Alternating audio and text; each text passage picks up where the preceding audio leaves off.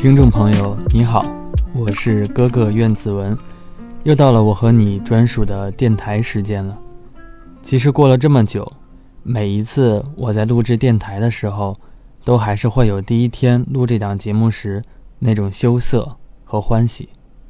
从凛冬到入夏，这一季电台节目也在渐渐完结，还是有些舍不得。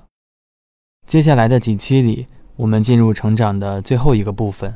面对现实的现实，我希望和你聊聊关于这一两年最令我成长的几件事。那首先呢，我想分享一件关于压力和迷茫的故事。我有一个很好的朋友，大我好几岁，但每次却像小妹妹一样，经常黏着我，问一些幼稚至极的问题。不少粉丝都知道。他有一个很 Q 的名字，叫肉包。其实这些年，肉包从一个地方台的编导，一点点辗转变成明星纪录片的导演。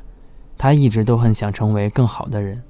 用他的话说，他从没想过能有一天面对面踩他最爱的偶像。以前都是隔着屏幕少女心泛滥，但现在却一点点和他对台本、对采访提纲，这种感觉。让他相信，只要你有决心，生活就会变得更好。就是带着这种价值观，他成为我所有朋友中最不让我省心的那个。曾经几度快抑郁的他，作息非常不稳定，经常是半夜四五点的时候给我发几条消息，说终于熬完了一个方案，或者终于传上了一个片子，然后他就一觉睡到中午。我曾经问他，为什么一定要在晚上工作呢？白天集中效率不行吗？他很云淡风轻地说：“白天嘛，客户和经纪团队提要求；晚上呢，你梳理好方案，第二天才能接着讨论呀。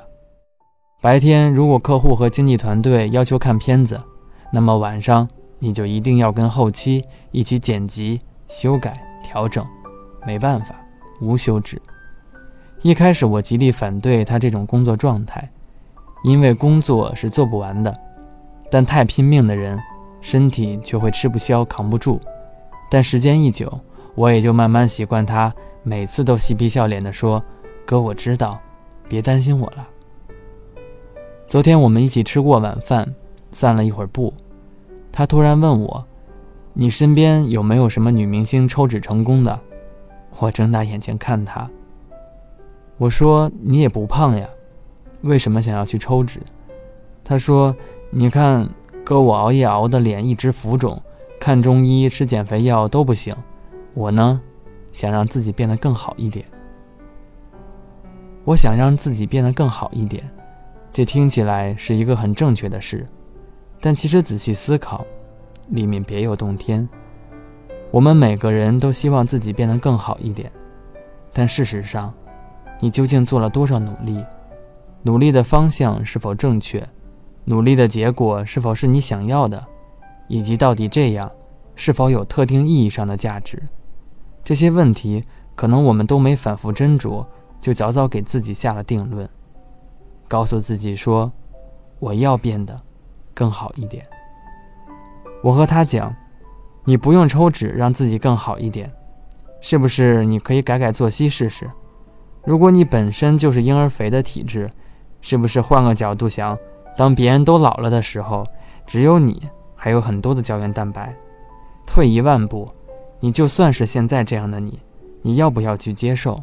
还是说，你一定要去做疼痛的改变？我一直和他说，我们要尝试做一些减法。做减法不是要降低对自己的要求或者目标。而是降低对不切实际的要求和目标的期待。比如，原本你有六十分，已经是一个非常有优质潜力的人，你硬要到九十九分，接近完美。当你没有达到自己的目标时，你会特别着急、焦虑、怀疑自己、否定自己，甚至是排斥自己。但如果你降低一些不切实际的要求和期待，只去做到八十分，你会发现。原来这二十分的差距，你可以通过努力追赶上，而当你追赶上的时候，你才真正变成了一个更好的人，而此时，你也才能离九十九分更近一点。我们时常习惯了给自己很多压力，但反过来，你有没有想过，这些到底是不是压力，还是你给自己一些多余的空想？很多人一直说自己压力大，但是却根本不去付出行动，只是在那里空谈，这是没意义的。所以说，面对迷茫和焦虑，我们都要放轻松，要学会分解目标，要学会脚踏实地。要学会降低对自己不切实际的要求与期待，与自己和解，才能让自己变得更舒服。也是因此，你才能够离你想象中那个更好的自己变得更近一点。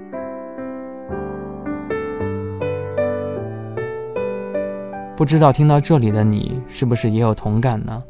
如果是的话，就好好安静思考一下，调整一下自己的状态吧。相信你会有一个不一样的改变。好了，今天的节目就到这里了，我们下期再见，晚安，做个好梦。